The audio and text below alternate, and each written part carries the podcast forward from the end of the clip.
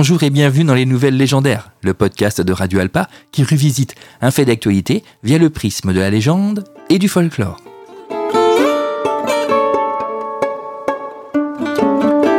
Sport peu connu sous nos latitudes, le baseball est une référence culturelle, sportive, majeure des Américains. Sport numéro un devant le foot, il suscite chez nous l'incompréhension à tel point que on ne connaît pas vraiment les stars qui véhiculent là-bas.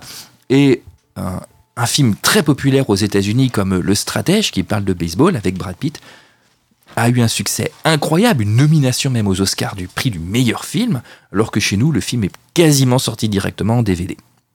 Le baseball est un sport assez austère pour comprendre les règles, au même titre que le football. Hein. C'est quand même un petit peu une usine à gaz pour comprendre un petit peu ce qui se passe. C'est un sport également très très statistique. Il est reconnu. En analysant des données techniques et mathématiques, en fait, ce sport est un sport ultra prévisible. À tel point qu'il y a très peu de paris sportifs sur le baseball, malgré le succès incroyable de cette discipline.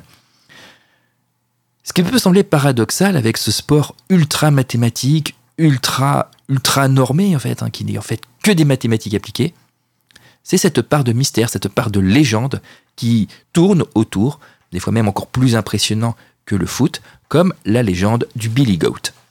Les Cubs de Chicago est le, un des plus grands clubs de l'histoire du baseball, en tout cas une domination sans partage au tout début du XXe siècle, et ils ont eu une période avide, période avide qui doit s'arrêter lors de la Série mondiale 1945. À cette époque-là, la foule se presse en nombre au Wagley Field, le stade en fait, pour assister au match de série mondiale. Et parmi les, les fans, les supporters, certains un petit peu originaux, comme un certain monsieur du nom de Billy Sianis, qui était propriétaire d'une chaîne de tavernes, de pubs, qui s'appelait les Billy Goat Tavern, donc Billy le Bouc, traduit en, français. Et donc euh, se pointa au match en compagnie donc d'un bouc, d'un Billy Goat, un bouc domestiqué pas. En tout cas, le problème de ce bouc, même s'il devait peut-être se tenir tranquille, c'était l'odeur hein, de l'animal qui a importuné les autres spectateurs à tel point qu'on a demandé à Billy Sianis de quitter le stade avec, bien entendu, son bouc. Celui-ci, littéralement furieux, s'est mis à hurler dans le stade que les Cubs ne gagneront plus jamais et il a maudit l'équipe. S'apprête à rire. Mais à la surprise générale de cette saison 1945, les Cubs ont perdu. Et il faut quand même savoir qu'en 2008, donc ce club qui écrasait, écrasait littéralement le, baseball à cette époque-là, a eu une disette relativement longue. En 2008, on a fêté la centième année consécutive où le club des Cubs n'a pas remporté de championnat de ligue majeure. 100 ans. Et ce sera même plus long. De nombreuses tentatives ont été faites pour tenter de briser ce mauvais sort, de briser cette malédiction qui planait littéralement sur ce club de baseball qui obtenait toujours des bons résultats hein, puisqu'ils se trouvaient régulièrement en playoff. Ils accédaient quand même, euh, ils ont accédé plusieurs fois à la finale, mais jamais soulevé le trophée.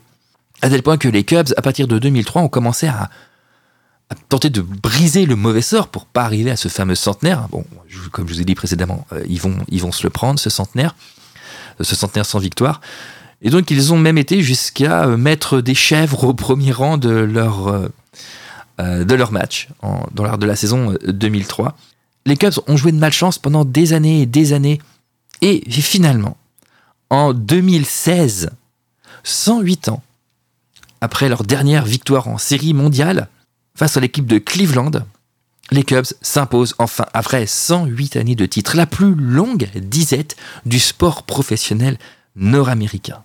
Alors, il n'y a pas de de données statistiques, il n'y a pas d'explication sur pourquoi est-ce qu'ils se sont mis à gagner soudainement. Le travail des entraîneurs, le travail des joueurs, une bonne, voilà, une bonne configuration sportive en est la réponse. Mais une chose est sûre, les joueurs qui ont enfin récupéré euh, ce titre sont considérés comme des héros et malgré les mauvaises performances qui suivront les années suivantes, ils n'ont pas terminé en bouc émissaire. C'était les nouvelles légendaires, le podcast de Radio Alpa. À très bientôt pour une nouvelle légende.